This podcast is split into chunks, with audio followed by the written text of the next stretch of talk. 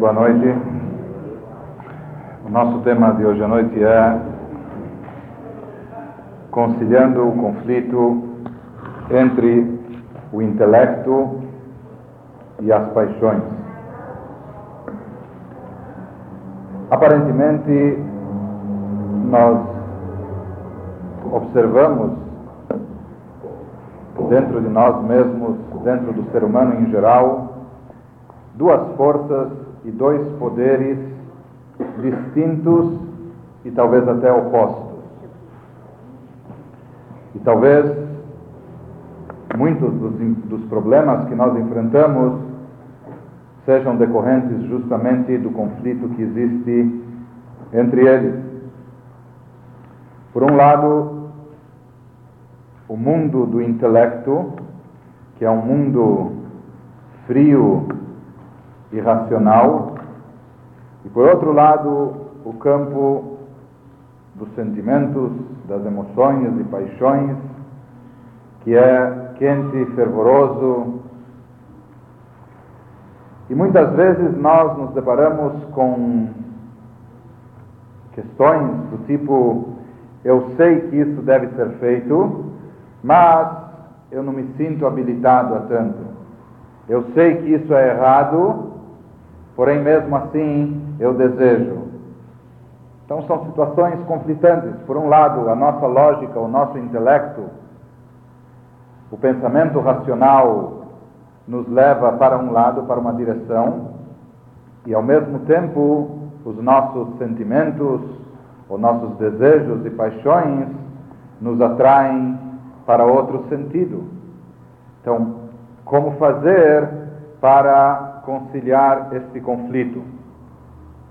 Teoricamente, existe aqui não só um conflito, uma verdadeira batalha, uma guerra entre o intelecto e as emoções.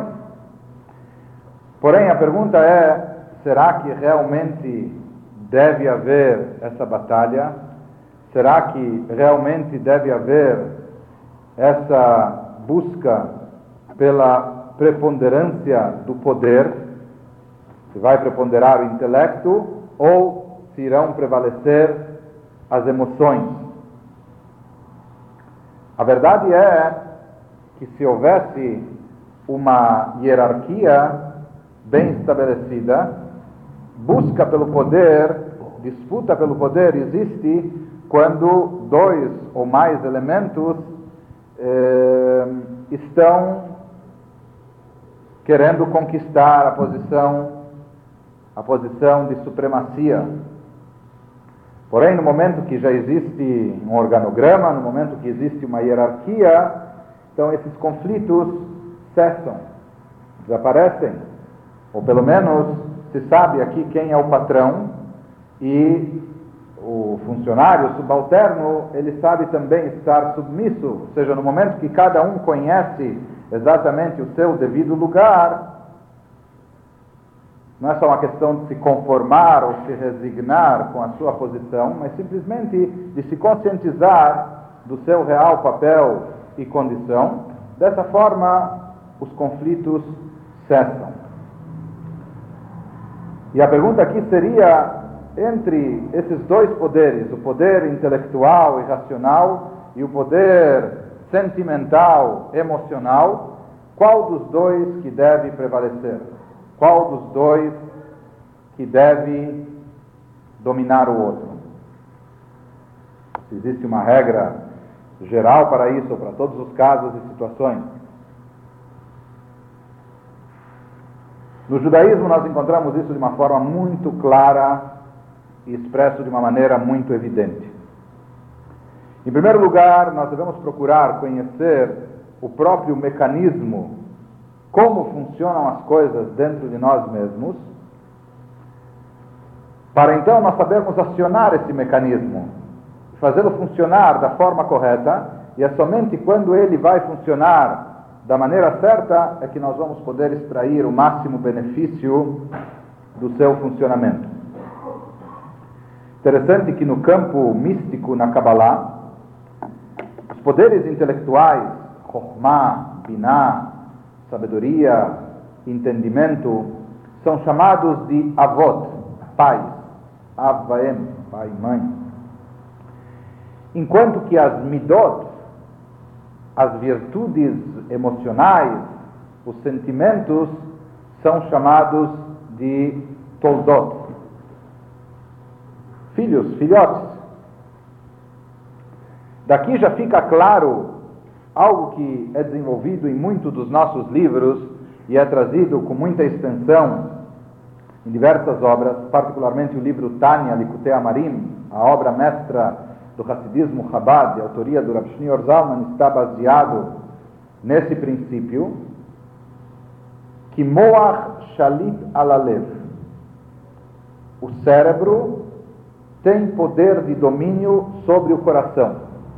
O intelecto rege as emoções. E mais do que isso, da terminologia cabalística que não trata de simples eh, metáforas, nós vemos, no momento que existe essa analogia, o intelecto, os poderes intelectuais são chamados de pais e as emoções de filhos, daqui nós vemos que o intelecto gera e cria emoções. Pensamentos desenvolvem sentimentos. Se você fixar o seu pensamento em alguma coisa ou em alguma pessoa e pensar, pensar, pensar, pensar, talvez até se obcecar, não há dúvida que você irá criar um sentimento muito forte, um sentimento muito profundo. Qualquer que seja esse sentimento, desde amor até ódio. Quanto mais você pensar, mais você irá despertar esse sentimento e trazê-lo à tona. Porque pensamentos são os pais que geram os sentimentos. Os sentimentos são derivados, são consequência dos pensamentos. Na realidade, essa é a ordem ideal que deve existir. Ou seja, o intelecto acima das emoções. É importante enfatizar que tanto o intelecto como as emoções têm duas fontes e duas origens distintas. Às vezes, por exemplo, o processo pode se desencadear de uma maneira diferente do ideal. Por exemplo, numa certa situação onde a pessoa ou presencia uma cena ou assiste algum fato e reage impulsivamente a ele e traz à tona o sentimento de uma maneira instantânea, de uma maneira impetuosa, pode ser inclusive que depois até venha o intelecto. Ou às vezes, por exemplo, a pessoa se deixa levar pelo sentimento. A coisa nem tem muita lógica, nem tem muita razão de ser. A pessoa está indo atrás das suas emoções e dos seus desejos. Mas já que nós também fomos dotados de um intelecto e nós precisamos justificar para nós mesmos ou para a sociedade as nossas ações, as nossas atitudes, então nós acionamos o intelecto para buscar justificativas e pretextos que expliquem a nossa atitude ou que procurem interpretar o motivo da nossa paixão, do nosso desejo, etc. Dizer, olha, não é, não é um desejo irracional, ou não é uma paixão impulsiva. Não, olha, tem, tem uma razão de ser, porque afinal de contas, etc. Mas na realidade aqui, toda a parte racional só apareceu depois. Ela está a serviço das emoções. Porque as emoções e as ideias ou raciocínio, elas podem surgir de diferentes maneiras e também separado. A dúvida é, e o que nós estamos analisando, é quem deve prevalecer, ou quem deve assumir o controle. E dentro desse âmbito, o judaísmo é claro que sempre Moach Shalita Lalev. O cérebro deve prevalecer sobre o coração. O intelecto deve se sobrepujar acima das emoções. Esse é o método ideal. E não só isso, nós vamos ver que mais do que o método ideal, ou talvez utópico, como alguns poderiam pensar, na realidade, os nossos livros dizem que esta é a natureza do ser humano. Ou seja, que essa característica que o intelecto se encontra acima das paixões, que ele está acima, ou seja, pode regê-las, pode governá-las, é capaz de dominá-las, é capaz de canalizá-las ou convergê-las para um determinado assunto, etc. Isso não é apenas para pessoas altamente elevadas ou altamente espiritualizadas, não é para pessoas que fizeram muitos exercícios de meditação ou, enfim, de concentração. Não. O judaísmo diz que essa é a natureza intrínseca do ser humano. E isso se expressa na própria postura externa do homem, em contraste com o animal. No animal, a cabeça e o coração, em geral, estão na mesma linha, na mesma altura, enquanto que o ser humano tem uma postura ereta, ou seja, que no caso do ser humano, a cabeça sempre se encontra acima do coração. Isso vem expressar, mesmo externamente ou superficialmente, essa ideia, esse conceito que o homem tem esse poder de sempre reger e governar as suas emoções de acordo com a vontade do intelecto, de acordo com a lógica do seu raciocínio. Seja, isso não é apenas o, o ideal que deve se chegar, pelo contrário, essa é a natureza básica do ser humano. Em outras palavras, quando isto não ocorre, se a pessoa tem aquelas reações impulsivas, ou se a pessoa se deixa levar em demasia atrás das suas paixões, ou se deixa levar atrás dos seus desejos, etc., aqui a pessoa está agindo artificialmente. A pessoa está sendo antinatural. Existem uma série de de visões e colocações a respeito. É, existem muitas linhas e tendências que talvez preguem o contrário, que digam que o ser humano não deve, não pode e talvez até perigoso reprimir os seus sentimentos e abafar as suas emoções e que isso pode fazer mal, etc. E que às vezes faz parte da terapia dar vazão aos nossos desejos aos nossos sentimentos, não procurar inibi-los ou refriá-los, etc. Porém, de acordo com o judaísmo, isto não procede. Não só que isso não é necessário, isso não é obrigatório, pelo contrário, pelo inverso, isso é antinatural para o ser humano. E por isso, justamente, talvez a pessoa se sinta tão incomodada ou não se sinta à vontade consigo mesmo, ou talvez até incomode tanto os outros quando ela age dessa forma, quando ela age dessa maneira, porque no fundo, na realidade, ela está sendo antinatural. Ela não está agindo como um ser humano deve agir.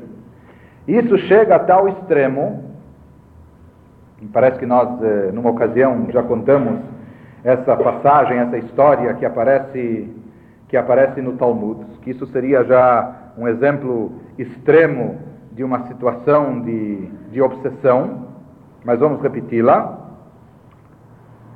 Talmud nos conta que havia um jovem, um rapaz, que morava do lado de uma moça muito bela e formosa que era sua vizinha. Até aí, nada de errado.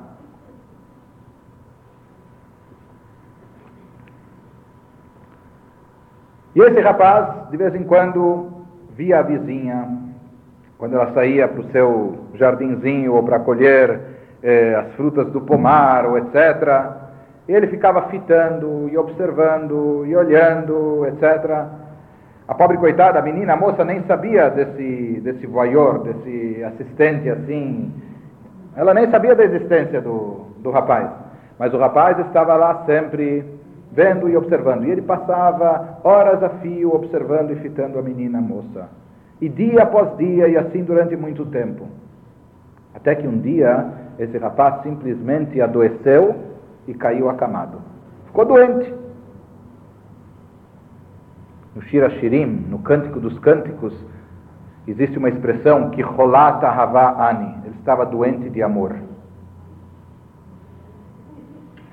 Seja, o rapaz, de tanto pensar na moça, e de tanto refletir na moça, e de tanto observá-la e fitá-la, ele criou uma obsessão tal, ao mesmo tempo, por mais próximos que estivessem eh, geograficamente, havia uma distância, porque eles eh, sequer foram apresentados e nunca tinham dialogado, a moça sequer sabia da existência do rapaz. Mas o fato é que esse rapaz ficou doente.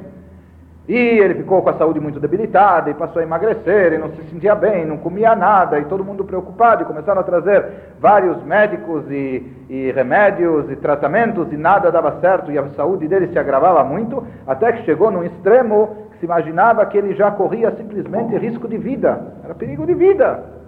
E ninguém sabia o grande mistério do vírus que havia invadido o organismo daquele rapaz, por que ele estava doente de forma assim tão, tão abalada.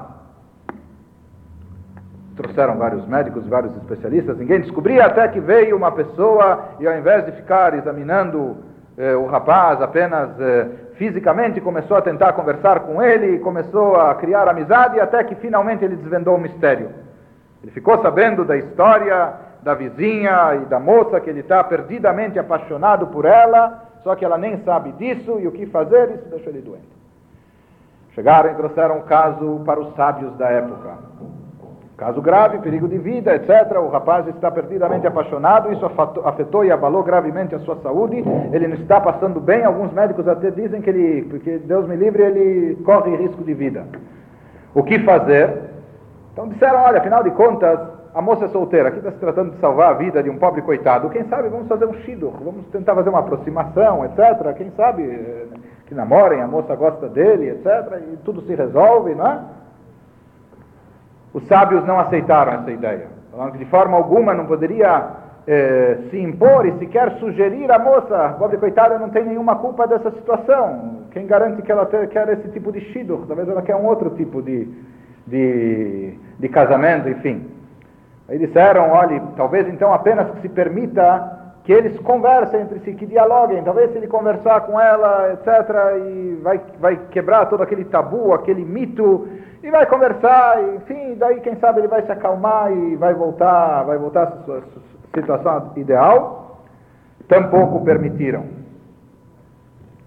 Pediram que talvez apenas ele pudesse observá-la, ou se não, que apenas conversassem com a cerca ou com o muro dividindo. Aqui não se tratava de uma ortodoxia fanática ou de um pudor excessivo. O que os sábios estavam querendo dizer e demonstrar é que a pessoa tinha domínio sobre a situação. Bastava ele querer exercer o seu livre-arbítrio, da mesma maneira que ele, com seu pensamento, com seu intelecto, gerou, criou esse tipo de emoção, de sentimento, levando-o ao extremo e chegando a essa situação, se ele quiser desintonizar e deixar de pensar excessivamente dessa forma, ou deixar de se obcecar, ou canalizar os seus pensamentos de uma forma e de uma maneira mais saudável, com certeza ele tem essa habilidade, ele tem esse poder, portanto que o exerça. E com isso, os sábios estavam querendo nos dizer que uma pessoa sempre é senhora de si. Uma pessoa é dona de si mesma. Deus nos criou e nos dotou de intelecto e emoções. E com certeza Ele não nos dotou desses poderes que parecem ser antagônicos. Deus nos livre por sadismo para que a gente ficasse aqui brigando consigo mesmo. Cada um desses poderes tem a sua aplicação correta. E aqui nós temos que também enfatizar muito que o judaísmo não diz para a pessoa ser um computador ambulante, um robô racional e intelectual, uma pessoa insensível, fria e calculista. De forma alguma. O judaísmo não manda reprimir os sentimentos e o judaísmo não manda ignorar as emoções. O que o judaísmo apenas diz é que nós fomos dotados de um intelecto e este intelecto deve filtrar as emoções, deve dosar as emoções, os sentimentos na sua medida correta. Ele deve dominar as paixões e não permitir que elas dominem o ser humano. Isso é importante que a pessoa se conscientize que, em primeiro lugar, dispõe dessa habilidade de canalizar os seus sentimentos. Existe essa habilidade de canalizar os sentimentos, fazê-los converger para um determinado ponto.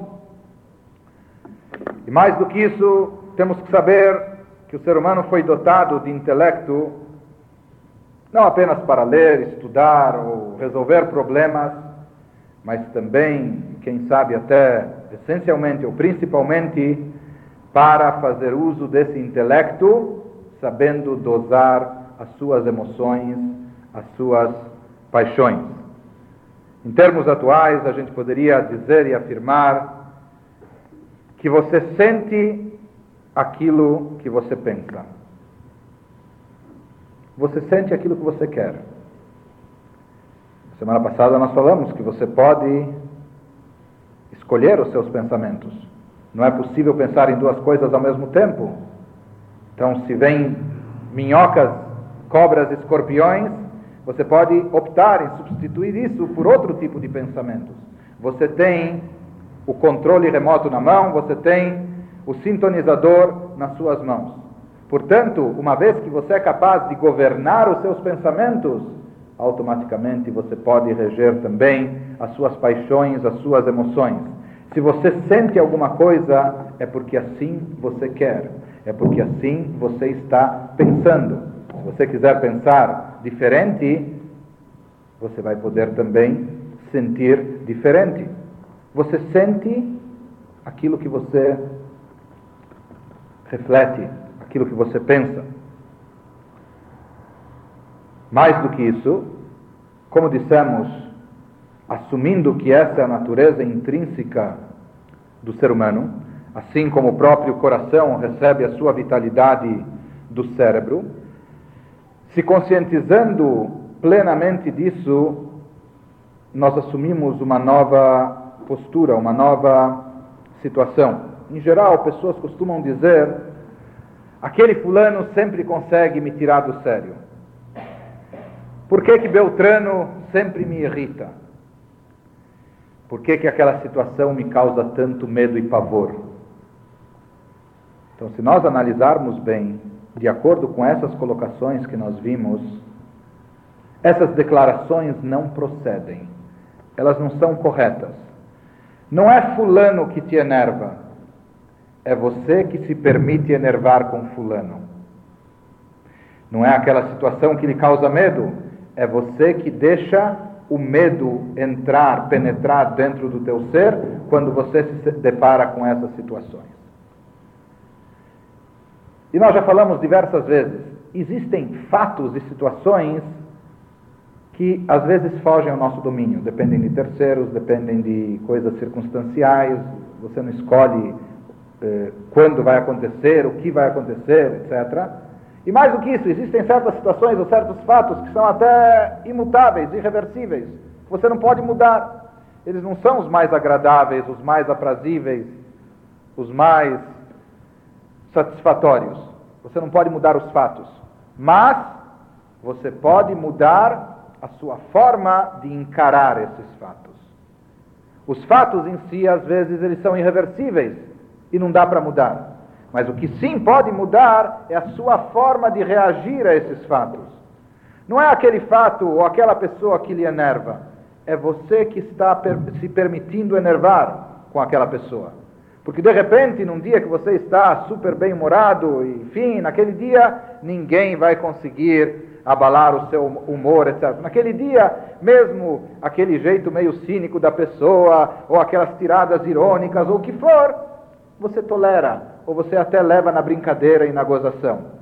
Então, tudo depende. Aqui, em geral, as pessoas têm até o equívoco de pensar, imaginar que todos os problemas são externos, eles vêm de fora sendo torpedeado e bombardeado de problemas e situações difíceis.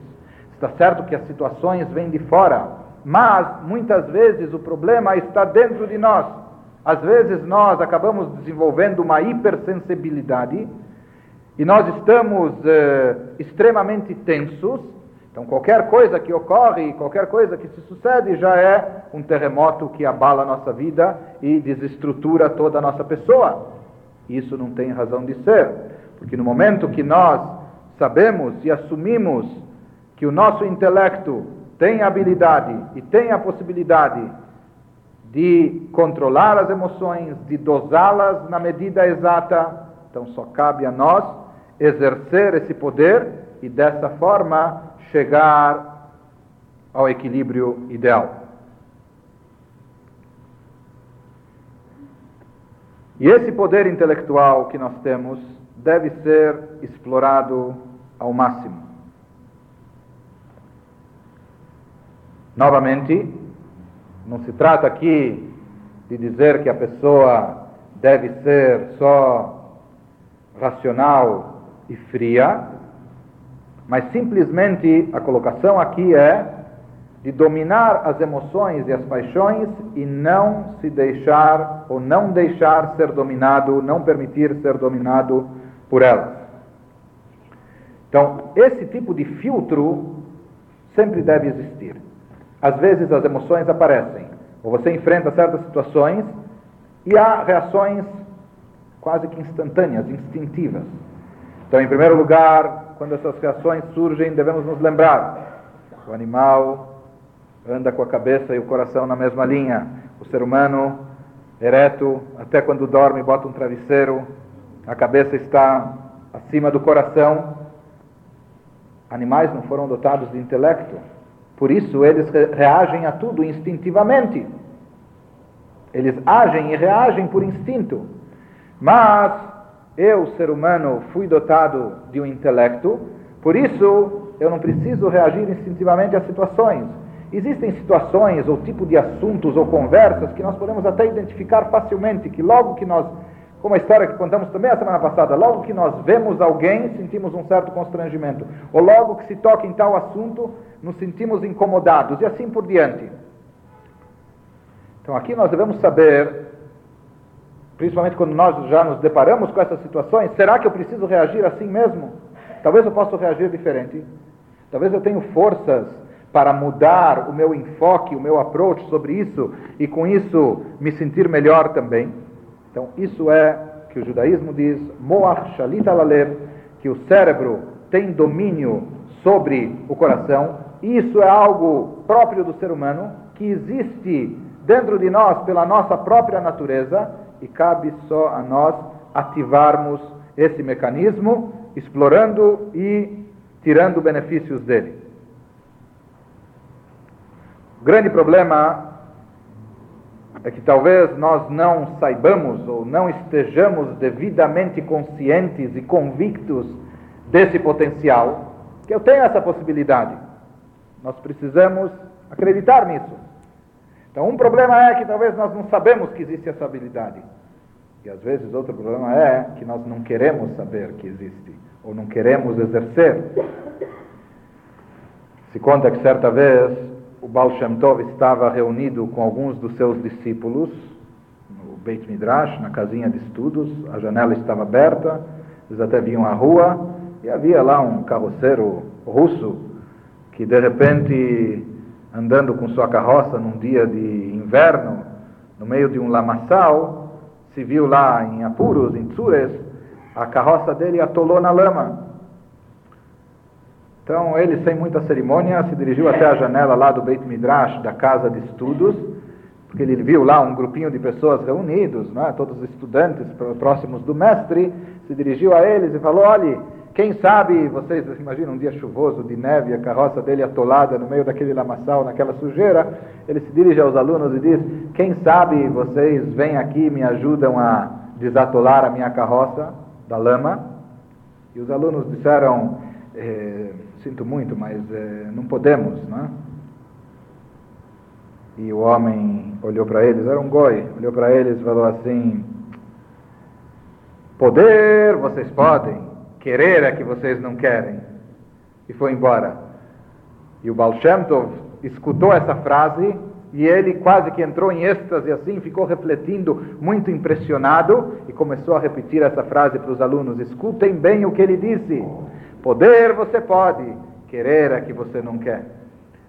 Então isso é muito importante. Nós temos que saber que nós temos esse poder, nós temos essa habilidade de subjugar as nossas paixões, os nossos desejos, as nossas emoções para o nosso intelecto. Mas nós precisamos querer fazer isso, exercer isso. Para se ter ideia até que ponto isso pode chegar,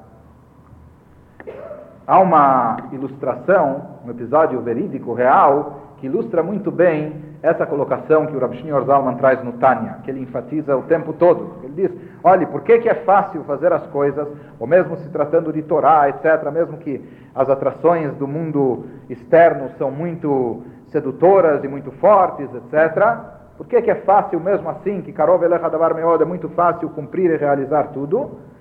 Porque por natureza, o intelecto do ser humano pode e, portanto, deve reger as emoções. O Shneur Zalman tinha muitos Hassidim, muitos alunos devotos, muitos discípulos e seguidores. Um deles era um homem muito rico e muito bem relacionado que morava na cidade de Vilna, chamado Rab Moshe Maislish. Esse Rab Moshe Maislish era um homem de não apenas muita riqueza, mas também muita cultura, um grande poliglota e uma pessoa muito bem relacionada, com contatos em todos os níveis, em todos os escalões. E o próprio Rebbe resolveu aproveitar os eh, predicados, os dons desse homem, no momento que isso se fez, se tornou muito necessário. Shinyo Zalman, no final da vida dele, ele vivia na Rússia, foi justamente quando Napoleão Bonaparte estava invadindo a Rússia. Inclusive, ele teve que deixar a sua cidade, fugindo de Napoleão, e foi inclusive no meio dessa, desse caminho, dessa viagem, que ele acabou vindo a falecer. E há muitas coisas interessantes sobre todo esse conflito entre os russos e os franceses. É sabido que o próprio Rav Shneur Zalman havia entre os grandes rebes duas tendências e linhas para quem deveria se torcer, porque os judeus estavam sendo oprimidos pelos russos e muitos rebes e tzadikim rezavam para que Napoleão invadisse a Rússia e a conquistasse, enfim, assim as coisas melhorariam. Interessante que o próprio Rav Zalman tinha uma opinião diferente. Ele achava que o domínio francês, com a consequente liberdade eh, talvez excessiva que os judeus viessem a ter, seria prejudicial para o judaísmo. Mas de qualquer forma, eh, como, como bom cidadão russo e patriota também, ele quis dar uma contribuição para o seu país, ou mesmo para saber como se posicionar em relação a esse conflito. Napoleão estava atrás do Rabi Zalman, por uma série de motivos. O nome dele tinha chegado até Napoleão e ele conseguiu invadir a cidade onde ele morava, só que naquele mesmo dia o Rebbe antes tinha conseguido fugir e escapar e ele foi correndo procurar a casa onde vivia o Rebbe mas lá ele encontrou apenas um par de chinelos, etc. Ele ficou muito frustrado com isso. Enfim. O Rebbe nomeou esse Hassid Rab Moshe Meislish como espião russo entre os exércitos de Napoleão. E esse homem, que ele fazia negócios a nível internacional, tinha muitos contatos e falava todas as línguas, tinha um francês impecável, etc era muito bem relacionado e passava desapercebido e realmente começou a fazer amizades, trocar gentilezas e presentes com coronéis e com generais, com gente do primeiro escalão, até que ele estava muito envolvido com todas essas pessoas. E chegou em momentos decisivos, ele sempre ficava bem informado dos planos e das estratégias de guerra e comunicava ao seu Rebbe, que estava na Rússia. Ele fazia, através de Hassidim, uma corrente, fazia chegar as informações até ele. Quando chegou o um momento decisivo, quando estavam prestes a desencadear uma batalha, e ele estava, por incrível que pareça, ele estava dentro do mesmo quarto com os generais e o pessoal do primeiro escalão lá da, do exército francês, quando eles estavam traçando todas as estratégias com os mapas abertos, dizendo como seria a invasão e como seria, como seria travada a batalha. Naquele instante, Napoleão Bonaparte entrou naquele quarto. Ele entrou naquele quarto e percebeu todos os generais lá, todos fizeram sentido, continência, etc. E percebeu todos ocupados lá com os mapas e de repente ele levanta o seu olhar e observa aquele sujeito diferente lá na sala, aquele judeu de barba, etc. E ele logo pergunta quem é ele e sem esperar a resposta, ele que era uma pessoa muito perspicaz, ele se dirige a ele já com o dedo em riste, apontando o dedo e dizendo: "Você é um espião russo". Imediatamente ele vai e coloca a mão no peito desse Hassid, do Rab Moshe. Contou esse Hassid que naquele instante ele se lembrou do ensinamento do Rebbe, que o Rebbe sempre enfatizava que Moach Shalit Alalev, que o intelecto tem o poder de reger e dominar as emoções, e ele ficou totalmente inalterado. Napoleão simplesmente queria ver se o coração dele começava a bater mais forte, no momento que ele fez aquela acusação como em flagrante, etc. Mas ele viu que o homem estava completamente tranquilo, sem suar, sem tremer, as batidas do coração no mesmo ritmo, etc. Então ele deixou o assunto como estava e se voltou aos generais e continuou analisando lá os mapas. E ele fala que com isso simplesmente salvou a sua vida. Mas esse é um exemplo de como o domínio, como pode chegar o domínio da mente sobre as emoções a ponto de se refletir simplesmente até no campo físico corpóreo. Isso era um exemplo de uma pessoa que exerceu ao máximo esse poder, que colocou isso em prática, que soube aplicar essa característica. Isso que se diz da influência até física do intelecto, das emoções sobre o corpo, sobre o organismo. É sabido que você não tem úlcera daquilo que você come, mas você tem úlcera daquilo que está te comendo. Né? E aqui é a mesma coisa, nós devemos saber que se a pessoa às vezes anda preocupada e debilitada e atormentada, etc., é porque ela está se permitindo invadir ou ser devorada por esses pensamentos que geram esses sentimentos, ou mesmo que esses sentimentos afluem antes, mas ela não interfere com o seu pensamento, limpando a área e retirando esse tipo de emoções que são nocivas e prejudiciais para a pessoa. Apenas que para desenvolver esse potencial, para saber cultivá-lo e alimentá-lo, não há dúvida que nós devemos, além de se conscientizar, de acreditar que existe essa possibilidade, e além de se conscientizar da viabilidade desse tipo de conduta, nós devemos exercitá-la, nós devemos praticar. Às vezes o que ocorre é que eh, os nossos instrumentos mentais estão um pouco enferrujados ou atrofiados, então nós acabamos até nos esquecendo do real poder que nós possuímos. E tudo se obtém através de exercício e de prática. Isso é uma coisa muito importante, porque quando nós falamos em natureza, nós falamos que faz parte da natureza humana o intelecto reger e dominar as emoções. Algumas pessoas, algumas pessoas podem imaginar, então a minha natureza é sobre-humana. No meu caso é diferente, eu não é assim, não pode ser, eu não sinto isso, eu não percebo isso. A verdade é que novamente se afirma, a natureza humana é essa, o intelecto está acima e tem o poder de dominar as emoções. Se às vezes nós sentimos o oposto o inverso, isso é por um outro motivo, que em hebraico se resume numa frase: Hergel nasce teva. O hábito transforma-se numa natureza. O hábito, o costume, o hábito, a reincidência cria uma segunda natureza. O problema é que às vezes nós estamos tão acostumados e tão habituados a reagir impulsivamente, a responder impetuosamente, ou, uh, enfim, de sermos como somos, etc. E a gente imagina que essa é a nossa natureza, mas isso na realidade só se enraizou dentro de nós por força do hábito. Por isso, qual a melhor forma, a melhor maneira de resgatar a nossa real natureza ou de combater o mau hábito através de hábitos saudáveis, através de hábitos corretos. Comece a agir de forma contrária. Na primeira vez vai ser dificílimo. Você vai se sentir esquisito consigo mesmo, com os outros, vai parecer ridículo e absurdo, etc. Vai ser uma gozação.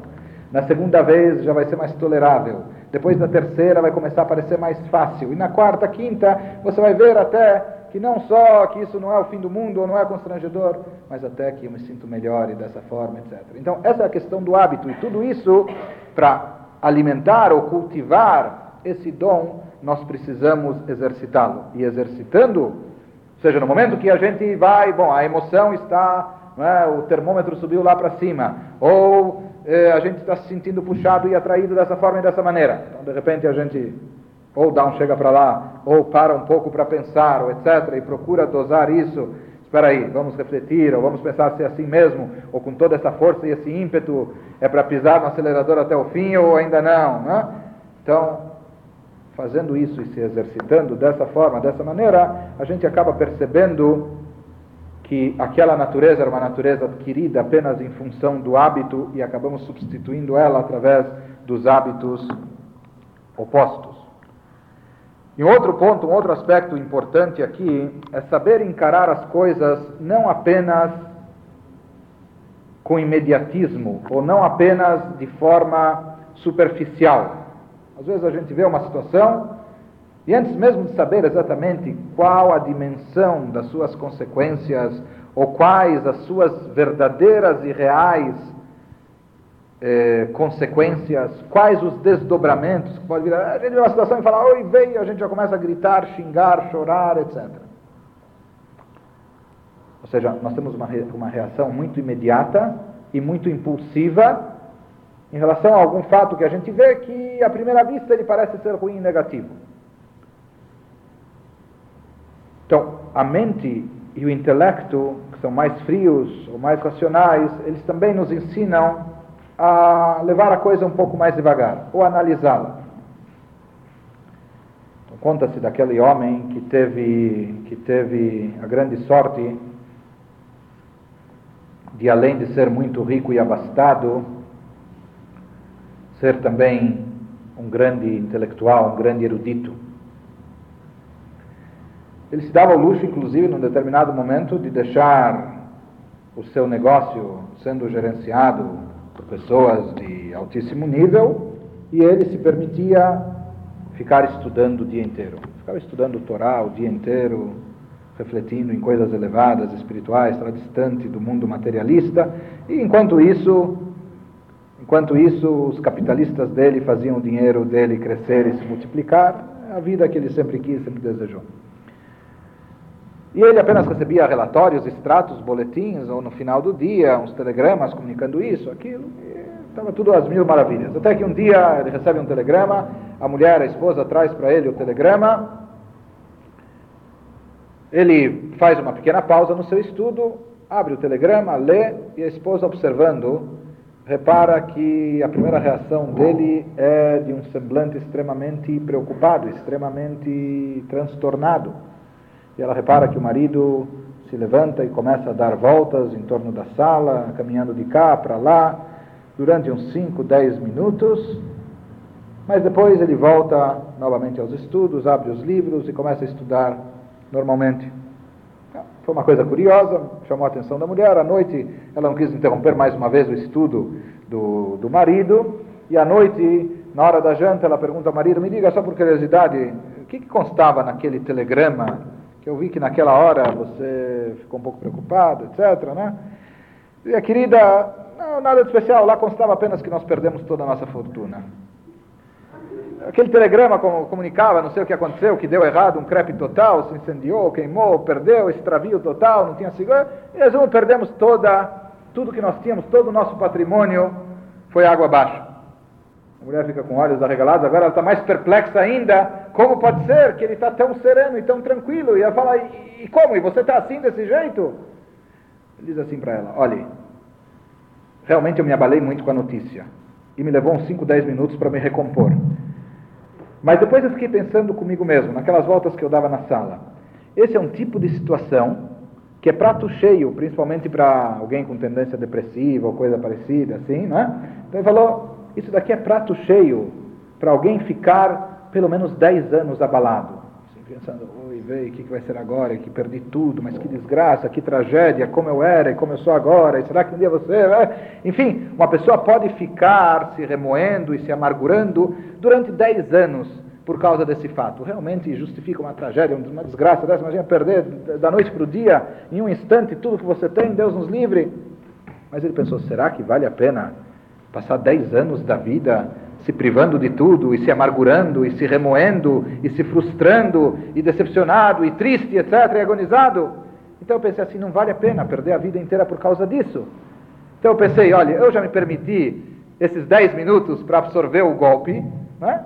então perder o resto da vida apenas preocupado com isso Ele pensou racionalmente, intelectualmente, vale a pena ou vai adiantar alguma coisa eu ficar me comendo, ou eu ficar abalado, ou eu ficar transtornado? Então ele chegou à conclusão, racionalmente, pela lógica, pelo intelecto, que isso não vai trazer nenhum benefício, não vai levar a nada, etc. Então seria uma pena e um desperdício permanecer dessa forma. Então naquela hora ele resolveu reassumir a serenidade tranquilo e seguir adiante. Então esse é um exemplo de uma situação onde realmente vai pensar pela lógica pela lógica, pela razão.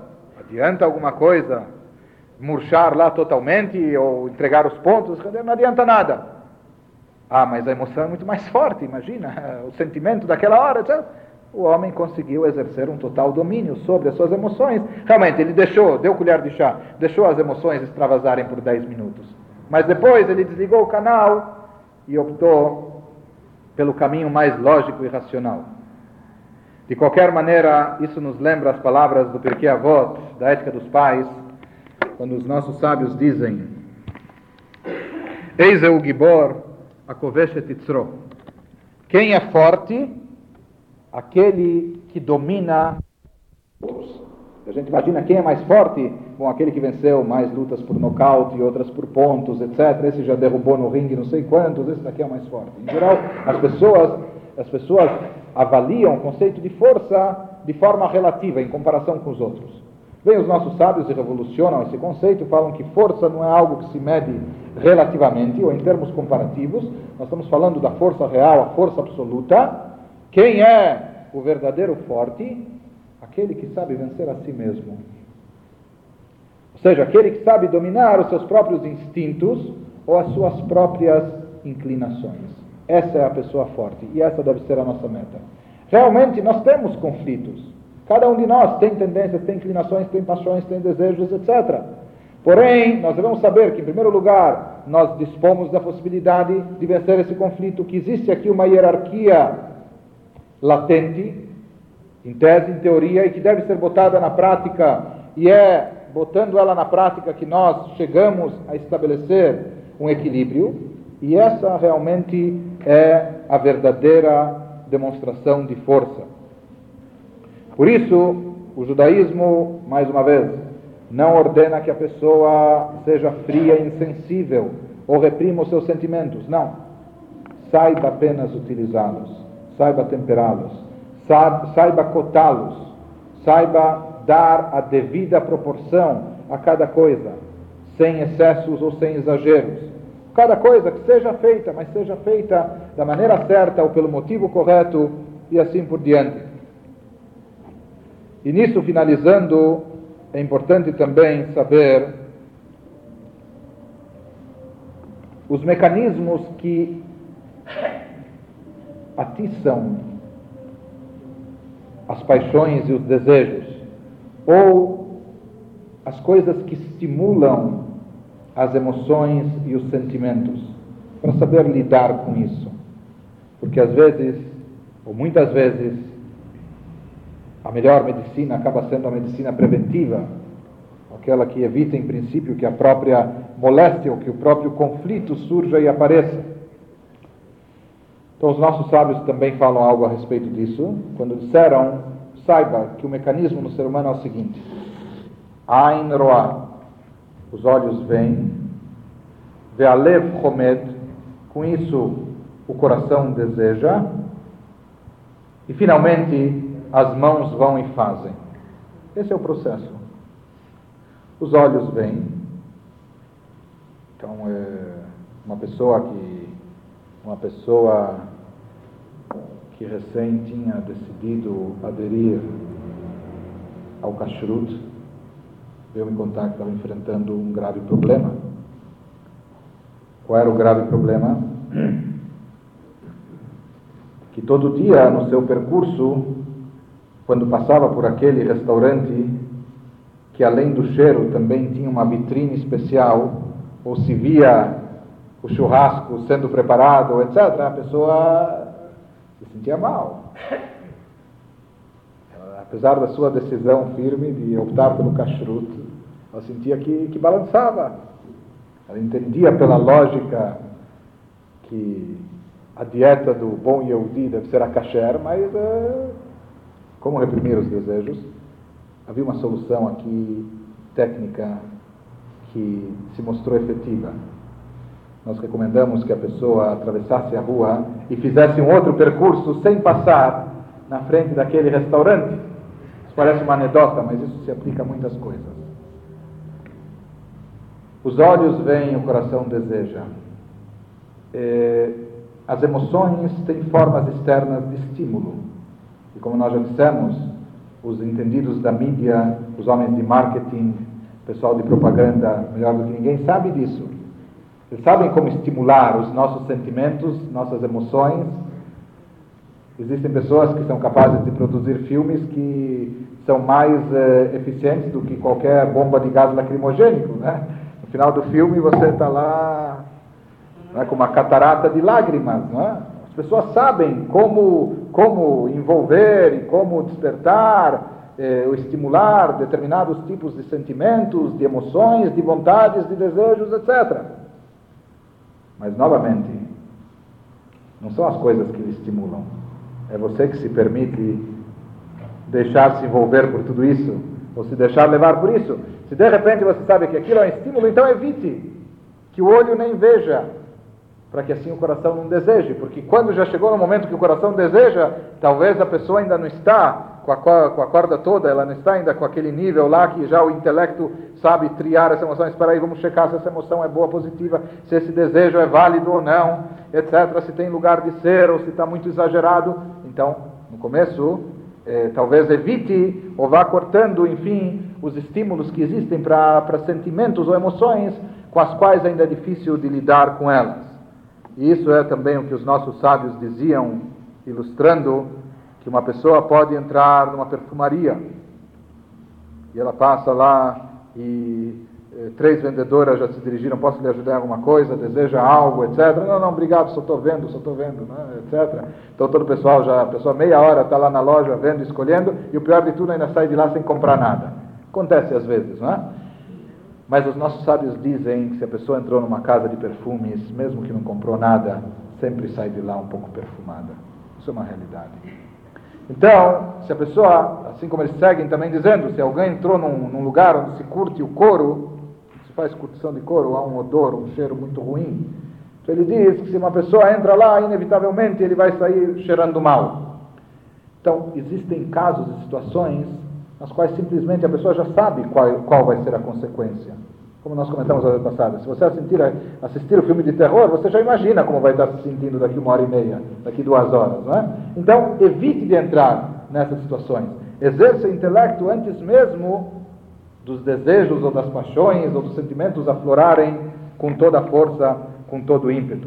Que nós devemos saber apenas é que realmente montando num burro você pode chegar mais longe, você pode se poupar, você pode alcançar alturas mais elevadas, aquela montanha sozinha você não teria força de escalar, mas montado num burro, de repente você consegue chegar lá em cima, ou chegar mais longe, etc. Tudo isso é bom e bonito, desde que você esteja segurando as rédeas na mão e dirigindo e conduzindo o burro para a direção que você quer chegar.